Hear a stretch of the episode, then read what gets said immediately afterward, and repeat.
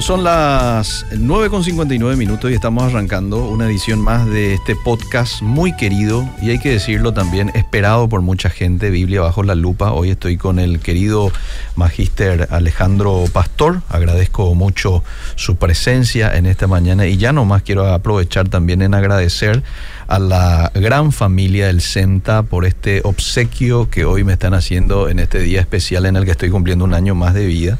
Aquí pueden ver ustedes en el Facebook, aquellos que están siguiendo, ¿verdad? Todo esto me obsequió el CENTA. Vean lo que es, ahí con un, eh, unas palabritas de agradecimiento, querido Eliseo, muchas felicidades por tu cumpleaños.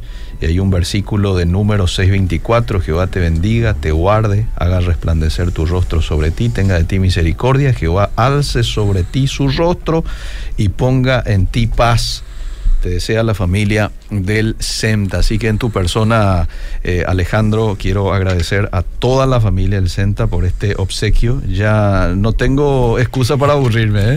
Aquí tengo varias literaturas. Una, pequeña biblioteca ya tenés. Qué gusto saludarte. ¿Cómo te va? Buen día. Un buen día, Liceo. Un saludo a toda la audiencia.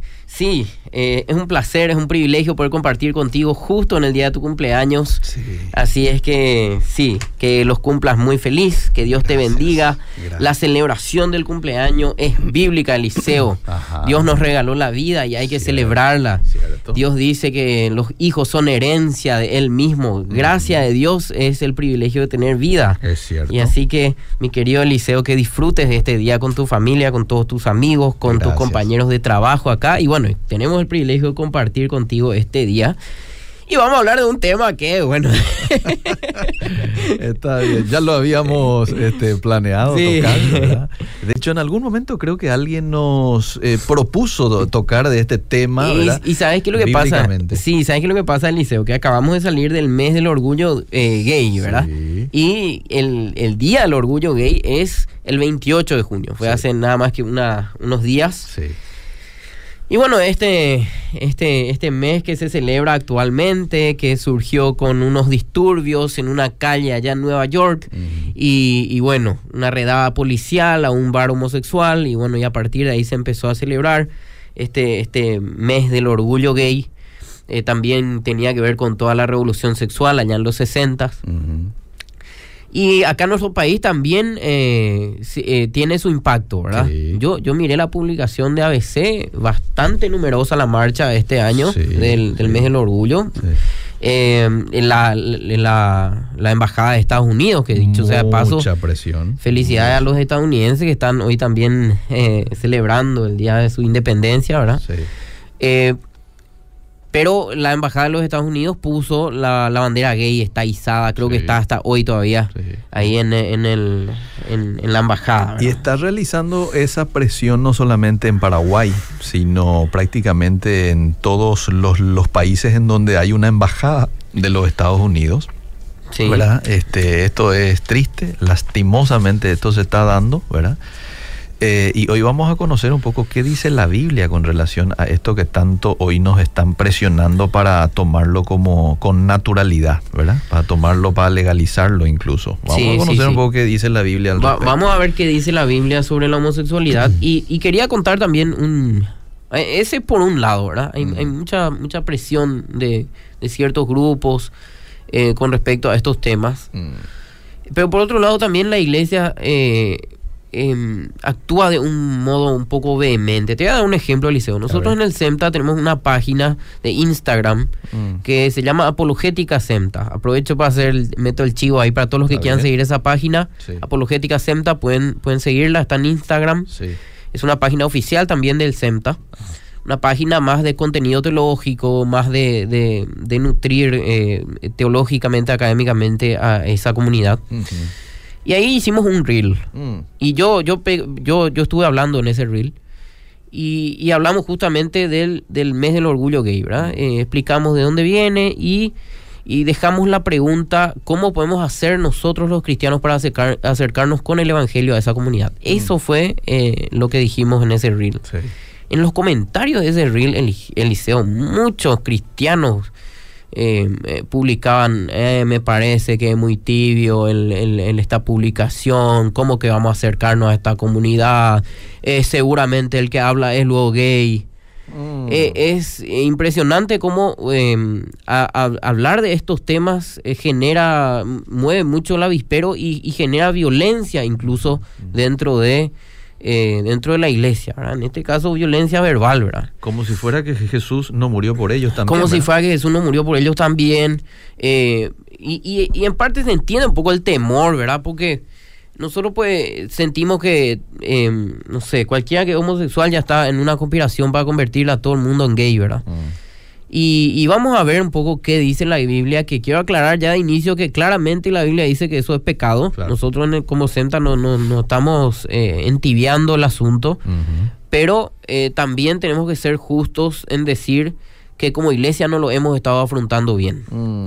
Así que vamos a, vamos a ver, un poco, em, vamos a tratar de explicar y fundamentar esto. Muy bien. La Biblia y la sexualidad, Eliseo. Eh, si vamos a estudiar en teología el tema de la homosexualidad, tenemos que entrar en ética. Mm. Y dentro de la ética tenemos la ética del sexo. La que enseña la Biblia sobre el sexo, ¿verdad? Y después tenemos el, el derivado de la homosexualidad. Así que vamos a empezar por el inicio. Voy a, voy a tratar de ir lo más rápido que puedo. Bien. Porque tenemos bastante contenido, pero creo que es muy enriquecedor. Mm. La Biblia es clara e inequívoca sobre la necesidad de y la importancia de conservar la pureza sexual y evitar la inmoralidad en el ámbito sexual. ¿Por qué? Y para hacerlo sencillo, en 1 Corintios 6, 12 al 20, si podés ir abriendo, encontramos que este es un pecado que agrede a Dios, a la Trinidad misma de Dios. Fíjate nomás que eh, no solamente es un pecado contra nuestros propios cuerpos, mm. sino que es un pecado contra la Trinidad. Fíjate lo que dice en, en 1 Corintios 6, 14. Y Dios que levantó al Señor, también a nosotros nos levantará con su poder. Sí, seguí nomás. ¿No sabéis que vuestros cuerpos son miembros de Cristo? ¿Quitaré pues los miembros de Cristo y los haré miembros de una ramera? De ningún modo. ¿O no sabéis que el que se une con una ramera es un cuerpo con ella? Porque dice, los dos serán una sola carne. pero, hasta el 19. Pero el que se une al Señor, un espíritu es con él. Huid de la fornicación. Cualquier otro pecado que el hombre cometa está fuera del cuerpo, mas el que fornica contra su propio cuerpo peca. ¿Ignoráis que vuestro cuerpo es templo del Espíritu Santo, el cual está en vosotros, el cual tenéis de Dios y que no sois vuestros? Porque habéis sido comprados por precio. Glorificad pues a Dios en vuestro cuerpo y en vuestro espíritu, los cuales son de Dios. Mm, cuerpo y espíritu son de Dios. Cuerpo y espíritu son de Dios. Acá varias cosas para, para anotar. La primera de ellas, el pecado sexual es un pecado contra nuestro propio cuerpo. El pecado sexual es un pecado contra el Padre, versículo 14. El Dios Padre nos levantará a los muertos. Después habla del Hijo, versículo 15. Y después habla de que somos templo del Espíritu Santo. Es un pecado contra la Trinidad completa, ¿sí? Mm. La inmoralidad sexual. Y acá habla de porneia, mm. la, fornicación, que se traduce como fornicación. Eso es todo tipo de inmoralidad, Eliseo. No se refiere solamente a, a la homosexualidad o a todo tipo de inmoralidad sexual. ¿Qué es la inmoralidad sexual? Ah. Todo aquello, toda aquella sexualidad desarrollada fuera del marco matrimonial. Eso es, en sencillas palabras, lo que es la inmoralidad sexual. Bien. Entonces es muy importante y, último, está, como último que anotar está eso de que es, hay que glorificar a Dios con nuestro espíritu y con nuestros cuerpos. Mm. Nosotros, pues, la gran pregunta, ¿qué le importa a Dios lo que yo hago con mi cuerpo? Mm. Claro que le importa. Esa es una, esa una mentalidad que quiere dividir falsamente lo espiritual de lo, de lo físico. No existe tal división para el Señor. Para el Señor, nosotros somos un todo. Nosotros tenemos un espíritu, tenemos un cuerpo, pero somos un todo.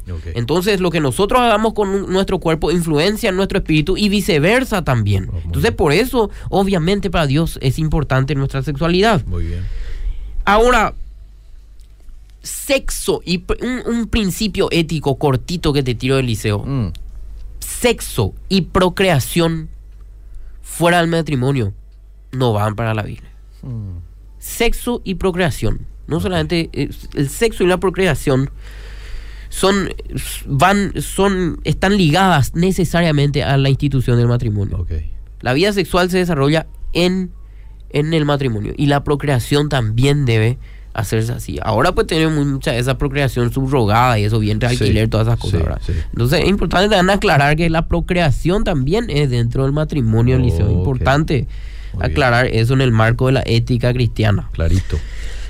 Ahora, la enseñanza de la Biblia sobre la sexualidad comienza ya en el Génesis 1. Este es, eh, eh, habíamos hablado varias veces de que los principios que están en el Génesis 1 y 2 son principios creacionales, es decir, que están desde antes de la caída del pecado, son principios que están en los propósitos de Dios desde el inicio de la creación, mm. son principios importantes. Mm. Y desde ahí ya Dios instituyó el matrimonio y Dios instituyó que el sexo va dentro del matrimonio dejará el hombre a su padre y a su madre y se unirá a su mujer, dejará el hombre a su padre y a su madre, una, una ceremonia matrimonial, se unirá a su mujer ah. y serán una sola carne, referencia a la sexualidad. Dentro del matrimonio, desde el Génesis ya está instituido que la sexualidad debe ser desarrollada, no fuera de él.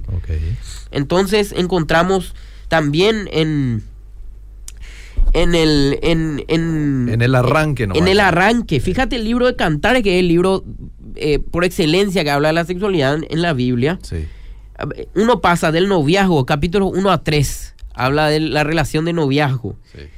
Capítulos 3 eh, a 3, eh, versículos 6 al 10, habla de la ceremonia de matrimonio mm. en, el, en Cantares. Y después, a partir del capítulo 4, habla de la noche de bodas. Entonces, ese es el orden que Dios instituyó para, para la sexualidad, ¿verdad? Primero eh, matrimonio, después sexualidad. Muy bien. Eso es lo que Dios pretende. Fíjate que Dios, los profetas se refieren a la idolatría como un adulterio espiritual, ¿verdad? Mm. Refuerza esto el marco del matrimonio como lugar para las relaciones sexuales. Porque si vos no estás en una relación, eh, entre comillas, matrimonial con Dios y, te, y, y, tenés relación con otros dioses, entonces vos estás cometiendo un adulterio espiritual. Y adulterio es la palabra que usan, ¿verdad? Que tiene esa... esa eh, esa connotación. Esa connotación, ¿verdad? Bueno, la ley de Moisés habló al adulterio, habló al sexo, el sexo homosexual, el incesto, eh, de, varias, de varias formas. La bestialidad también está en contra de la ley de Moisés, ¿verdad? Entonces, todo esto es para salvaguardar la santidad del matrimonio. Establece muy claramente la ley de Moisés cuáles son los límites para la sexualidad. Muy bien. Entonces, la, eh, además de proteger el matrimonio, la razón de estas prohibiciones era permitir, era eh, evitar que Israel cometa ciertas prácticas paganas de sus vecinos, Esos, eh, esos eh, sexo esas, esas em, desviaciones de actividad sexual en el marco religioso. Mm. Ahora, eh, el Nuevo Testamento habitualmente advierte al creyente acerca de sucumbir a las tentaciones de la sexualidad y la inmoralidad. Está el término porneia que recién expliqué, que se refiere a toda forma de actividad sexual fuera del matrimonio, fuera del matrimonio heterosexual, y hay que hacer ya esa aclaración en estos tiempos, ¿verdad? Así que Eh, muy bien, entonces el Nuevo Testamento también indica claramente, y el versículo clave para esto es Romanos 1.24 en adelante, este es el pasaje eh, más evidente sobre la que habla sobre la homosexualidad, está indicado claramente que la homosexualidad está fuera de los límites de, la, eh, de las relaciones sexuales legítimas que Dios bendice, ¿verdad? Entonces, muy bien. Eh, en Primera Corintios, por ejemplo, se habla de que eh, debido a la concupiscencia, las mujeres y los hombres deben buscar casarse, ¿verdad? Para no andarse quemando. Entonces, esto aclara más todavía que la sexualidad está, está diseñada por Dios para ejercerse dentro del marco del matrimonio. A lo largo de toda la Biblia encontramos esto. Y eh, entonces nosotros nos, si decimos, bueno, la sexualidad está claramente, eh, bueno, bueno, pastor, todo bien contigo, bueno, profesor. Mm. Eh, la sexualidad se puede desarrollar dentro del matrimonio. Mm. Entonces, ¿qué vamos a hacer? Vamos a casarle a los gays mm. para que puedan desarrollar la sexualidad dentro del matrimonio. ¿Acaso esto es bíblico? Y ahora vamos a pasar a responder a esa pregunta. Como ya se mencionó, el relato del Génesis establece firmemente que las relaciones en el contexto del matrimonio, pero el matrimonio heterosexual. Se unirá a su mujer, dijo. Se unirá a su mujer y ellos serán una sola carne. En Génesis 1 hay muchos contrastes, cielo, tierra, hombre, mujer. Mm. Entonces estos contrastes, la, la- la unión matrimonial se da siempre dentro de este contraste hombre-mujer, a lo largo de toda la Biblia. ¿no? Hay un solo texto que insinúe siquiera lo contrario, ¿verdad? Em, eh, nosotros sabemos que hay iglesias que casan homosexuales. ¿Y bajo qué fundamentos los casan? Vamos a ver enseguida. Bien. Las relaciones homosexuales no se destacan eh, eh, entre, eh, eh, entre las relaciones que están de acuerdo con el diseño original de Dios. Mm. El Antiguo Testamento ya habla de la, de la homosexualidad en Génesis 19 con el relato de Sodoma y Gomorra, ¿verdad? Eh, ahora, los defensores de esta teología queer, de estos que permiten el matrimonio homosexual, que, que- que integran a la comunidad homosexual como eh, eh, parte, pe- como parte permitida del sexo matrimonial, ellos dicen que eh, Génesis 19 no se aplica a la discusión de la homosexualidad porque lo que no, no condena la homosexualidad, lo que condena es el sexo no consentido, ¿verdad? Que los ángeles eh, abusaron sexualmente de, eh, eh, que querían abusar los pobladores sexualmente de los ángeles, ¿verdad? Mm. Entonces, no, no se aplica directamente, dicen ellos, Eh. ¿verdad? Dicen ellos. Ah, claro. Quiero aclarar eso porque Sí. de repente algún mensaje ahí. va a haber. Sí, no, no. Eh, entonces, bueno, ellos dicen que lo que condenó a las ciudades fue su materialismo y su insensibilidad por los pobres, lo cual se recuerda en 10 Ezequiel 16:49, ¿verdad? Que en Mm. 16, Ezequiel 49 dice que, eh, eh, que Sodoma y Gomorra fueron, eh, eh, fueron condenadas por no a dar atención al pobre. Mm. Ahora, el Nuevo Testamento aclara en Judas 7, claramente se refiere a la que eh, el pecado de, de Sodoma y Gomorra se refiere a la inmoralidad sex- sexual, ¿verdad? Como Sodoma y Gomorra Ahí y las está. ciudades vecinas, las cuales de la misma manera que aquellos, habiendo fornicado e ido en pos de vicios contra naturaleza, fueron puestas, por ejemplo, sufriendo el castigo del fuego eterno. Entonces, por su, por su porneia, por su inmoralidad sexual, es que fueron condenados, ¿verdad? Lo cual incluye claramente la homosexualidad. ¿Por qué, Eliseo? Sí. Vamos a argumentar más fuerte todavía. Romanos 1, 24. Vamos a Romanos 1.24. ¿Mm? Dice lo siguiente, por lo cual también Hasta el Dios 27, vamos, sí. los entregó a la inmundicia en las concupiscencias de sus corazones, de modo que deshonraron entre sí sus propios cuerpos, ya que cambiaron la verdad de Dios por la mentira, honrando y dando culto a las criaturas antes que al Creador, el cual es bendito por los siglos. Ahí está. Hasta el 27. Sí, digo. hasta el 27. Por esto Dios los entregó a pasiones vergonzosas, pues aún sus mujeres cambiaron el uso natural por lo que es contra naturaleza. Aquí está. Ahí está. Y el 27, y de igual modo también los hombres, dejando el uso natural de la mujer, se encendieron en su lascivia unos con otros cometiendo hechos vergonzosos, hombres con hombres, y recibiendo en sí mismos la retribución debida a su extravío. Romanos 1 habla de que toda la humanidad está condenada eh, por el pecado y necesita esa redención, ¿verdad? Eh, y este es el escenario para el mensaje de Cristo, para la venida del Evangelio, ¿verdad? Entonces, la- el argumento en esta sección es mostrar que la homosexualidad es una de las muchas manifestaciones de ese, del pecado de la gente, ¿sí? Entonces, eh, es claro ahí que la homosexualidad es, es un pecado para el Señor. Hmm. Ahora, eh, fíjate que los defensores de la homosexualidad tienen una variedad de formas de leer este pasaje, Eliseo. Hmm. Algunos insisten que Pablo está condenando la homosexualidad en el contexto de la idolatría, de lo que hablamos hace rato, esos, eh, esos cultos sexuales que se hacían en honor a ciertas deidades. Eso es lo que Pablo estaba condenando. No el hecho del sexo homosexual, sino el hecho homosexual hecho en el contexto de un culto pagano. ¿sí? Mm, ok. Eso, eso es uno de los argumentos. Eh, otros, otros dicen que Pablo lo que está condenando es la inversión sexual. Es decir, que alguien que tiene relaciones que va en contra de su naturaleza sexual. Los gays puede, por, por naturaleza supuestamente son homosexuales, entonces lo que está mal es invertir, que vos ya. siendo gay te acuestes con alguien de Con otro sexo, eso está mal para vos. Ah. Porque Pablo condena la inversión sexual. Ya, ya.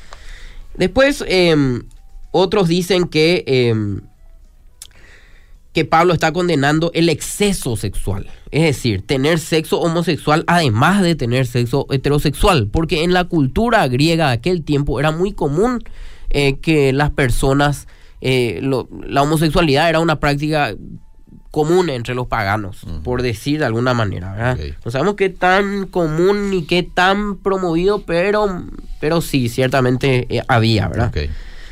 En este punto de vista se supone que la mayoría de los hombres en la cultura grecorromana del siglo I eran bisexuales, ¿verdad? Eso se supone, ¿verdad? Mm.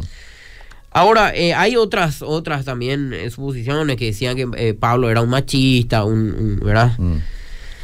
Y bueno, entonces, eh, los defensores del punto de vista tradicional de la exégesis bíblica sostienen que Romanos 1 tenía la intención como una declaración universal sobre la sexualidad de Eliseo. Mm. Consiste, se basa en Génesis 1 y 2 Mm. y la ley mosaica. Concuerda con el testimonio consistente de toda la Biblia. Eh, eh, que todas las relaciones sexuales fuera de la norma del sexo homosexual en el matrimonio están fuera del diseño de Dios. Mm. Y no quiero solamente limitar la homosexualidad, también el sexo antes del matrimonio, también la prostitución, también eh, eh, muchas otras formas de sexualidad Claro. están condenadas, al igual que la homosexualidad, ¿verdad? No vamos acá solamente a limitar a la homosexualidad, ¿verdad? Bien, bien. Todo entra bajo el porneia. Todo ¿verdad? entra bajo el porneia. Pablo especifica que los hombres abandonaron las relaciones naturales con las mujeres para juntarse con eh, personas del mismo sexo.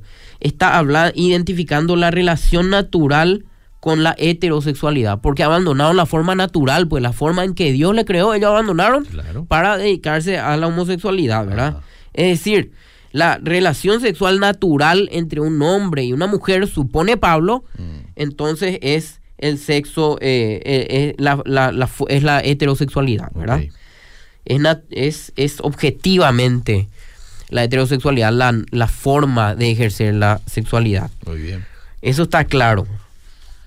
Ahora, claramente dejamos esto, ¿sí? Y tenemos unos minutos Sí. para entrar en un terreno un poco más complejo. Mm. ¿Qué hacemos entonces nosotros con los homosexuales que vienen a la iglesia? Mm. ¿Qué hacemos con ellos? Mm.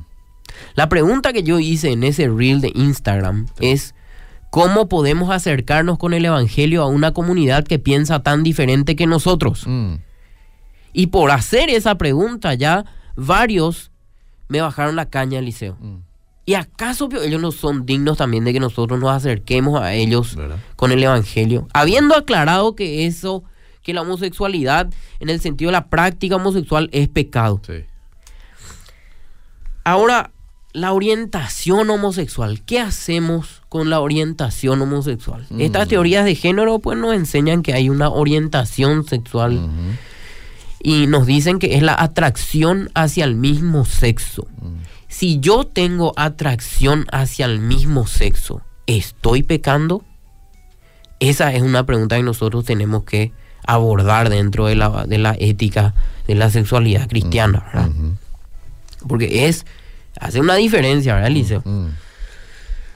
Y hay dos posiciones. Sí. Dos posiciones. Lo primero postulan que para aplicar correctamente las enseñanzas del Nuevo Testamento es muy importante distinguir entre orientación sexual Ah. y conducta sexual. Ok. Los textos del Nuevo Testamento apuntan a prohibir el comportamiento homosexual, Muy bien. No la orientación, dicen ellos. ¿verdad? Ajá. Esta es una de las posturas. Yo voy a decir las dos posturas y después voy a, voy a- voy a tratar de hacer una conclusión al respecto. Bien. El énfasis está en prevenir la lujuria sexual y cualquier comportamiento sexual adicional fuera del matrimonio heterosexual. Mm. Como resultado, es totalmente imposible que una persona tenga una orientación hacia el mismo sexo y aún así eh, es totalmente posible que una persona tenga una orientación hacia el mismo sexo una atracción hacia el mismo sexo y aún así actúe de acuerdo con las normas generales del matrimonio bíblico para la pureza sexual. Jesús sostiene que solo la lujuria, ¿y qué es la lujuria? Cometer adulterio mental, es tan problemática como el acto del adulterio y no la atracción sexual. Ok.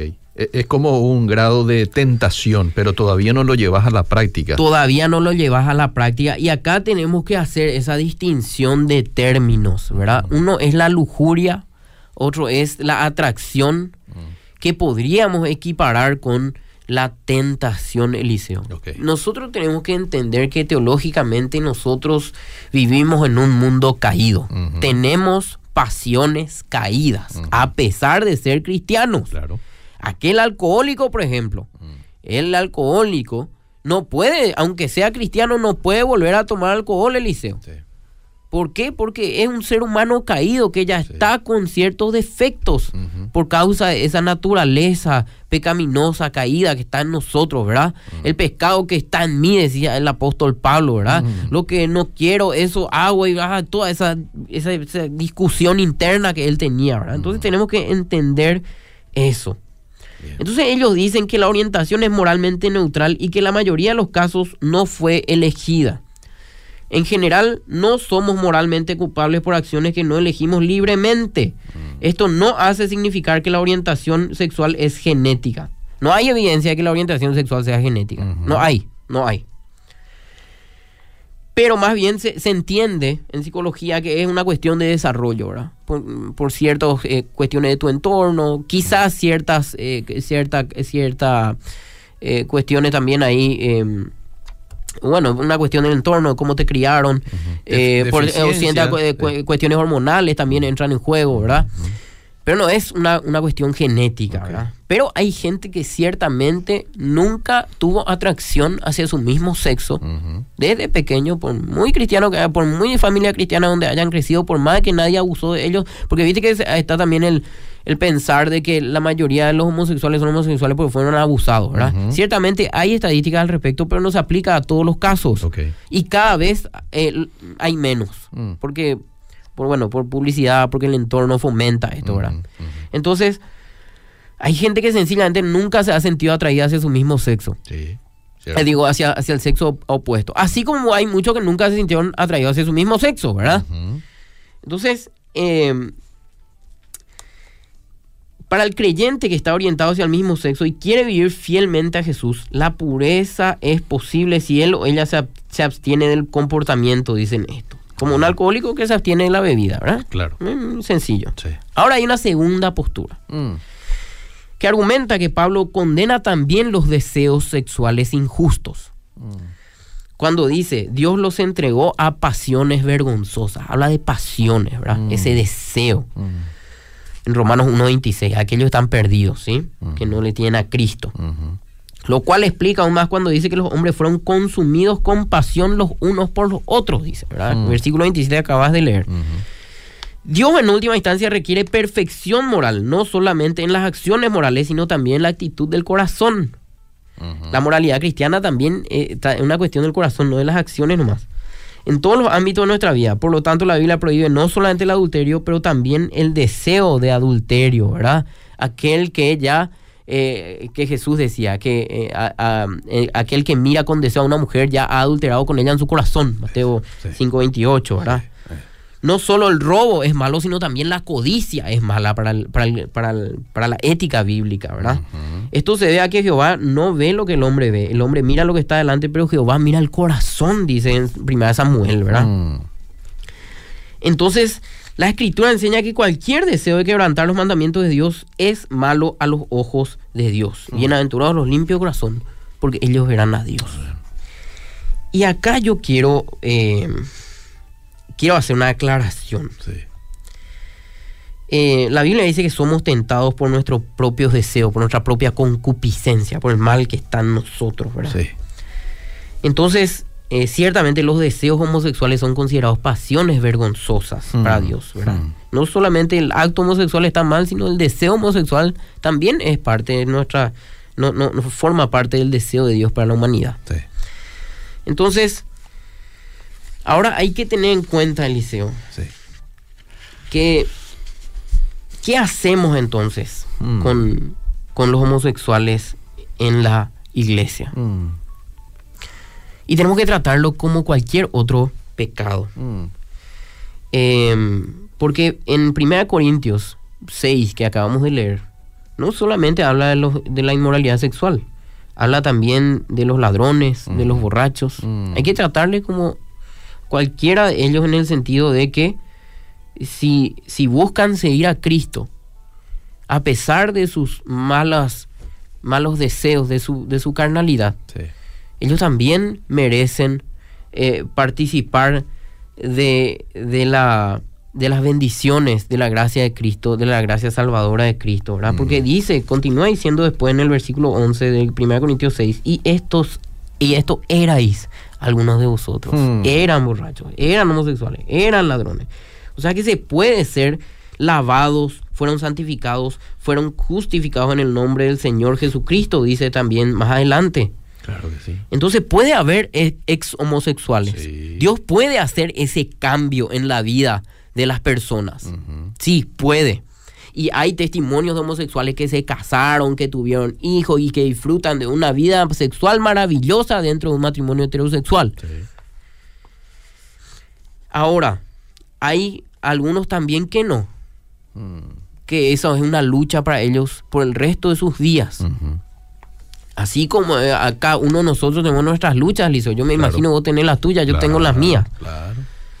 Entonces, em, vivir vidas en santidad nos conduce a la larga a disfrutar de nuestra libertad de liceo. Mm, Pero no es que los cristianos reprimimos la sexualidad, sino que nosotros lo que tratamos de tener es una sexualidad redimida. así es. ¿Sí? Y eso es muy diferente, porque ¿cuál es la diferencia? Que yo pongo en primer lugar los deseos de Cristo antes que mis propias pasiones. Ah, Porque ser libre no es estar libre de mis pasiones, Eliseo. Ser libre es poder elegir no obedecer mis pasiones, porque si no soy esclavo de mis pasiones. ajá. Pero mis pasiones están ahí. Sí. La mayoría de los hombres, Eliseo, somos promiscuos. Mm, O sea, mi- eh, tenemos atracción hacia otras mujeres que no son nuestra esposa. Y ese deseo está mal. Mm. Y luchamos contra eso. Sí. Y decidimos no seguir esa, ese deseo. mm, Asimismo, eh, se da el caso con la homosexualidad. Entonces, la libertad no es estar sin tentación, Eliseo. Sí. No es estar sin pasiones. Ajá.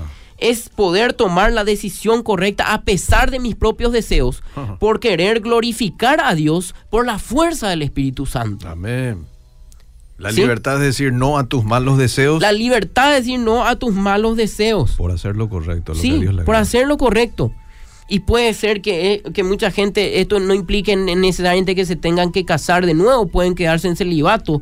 ¿Por qué? Porque ellos desean más honrar a Dios Mm, que, sus, que a sus propias pasiones. señor. Entonces, es importante que la comunidad cristiana muestre siempre amor y compasión con aquellos que tienen estas luchas homosexuales, no discriminarles. Decirle, ah, ah, vos lo sos solamente parte de esos, de esos LGTB que viene acá a la iglesia a entrometerse para tratar de meter sus valores y cosas así. No, tenemos que tener compasión con ellos como con cualquier otro, eh, eh, como con cualquier otro. Sí. Como el mentiroso, Sí, sí. como el calumniador, como el... También es importante extender la esperanza de cambio, ya que hay muchos testimonios de homosexuales, ¿verdad? Hmm. Entonces, pero un cambio nunca, muy pocas veces, eh, este tipo de pecados y cualquier otro pecado sexual, Eliseo, y este es una- un consejo pastoral, los pecados sexuales no se vencen solos. La pornografía, la, eh, las pasiones sexuales desordenadas, homosexualidad, no se vencen hacerle Necesitamos Mm. acompañamiento en discipulado. Porque solo esto no se puede. La- los deseos sexuales, el pecado sexual es un pecado muy fuerte. Ajá. Porque es un atentado contra el cuerpo, es un atentado contra la Trinidad. Mm, Entonces no, es, es un pecado ciertamente difícil de vencer. Hay pecados que son más sencillos de vencer. Pero los pecados sexuales, porque generan una unión tan íntima.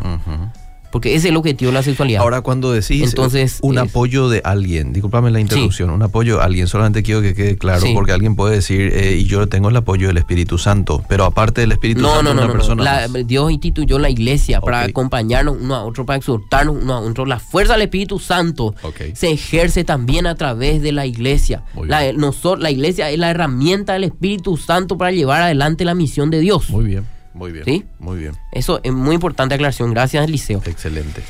Y bueno, con Mira. esto creo que estamos. Mira, yo tengo algunos mensajes Sí. que no quiero dejar pasar. Buenos días. Para mí, los homosexuales, chismosos, calumniadores, fornicarios, eh, todos tenemos una oportunidad. ¿Por qué rechazarlos? También soy pecadora y también tuve la oportunidad de acercarme a Dios y usó a varias personas.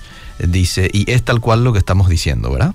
Voy con el Amén. siguiente mensaje. Como siempre, quisiera hacer una pregunta siguiendo el tema de la sexualidad. ¿Es aceptable que dos jóvenes, para no caer en pecado, formalicen su relación en el matrimonio con solo unos meses de trato? ¿Es correcto o tendrían que conocerse más tiempo? ¿Qué hacer? Yo me casé con seis meses de noviazgo. Seis meses de noviazgo. Sí.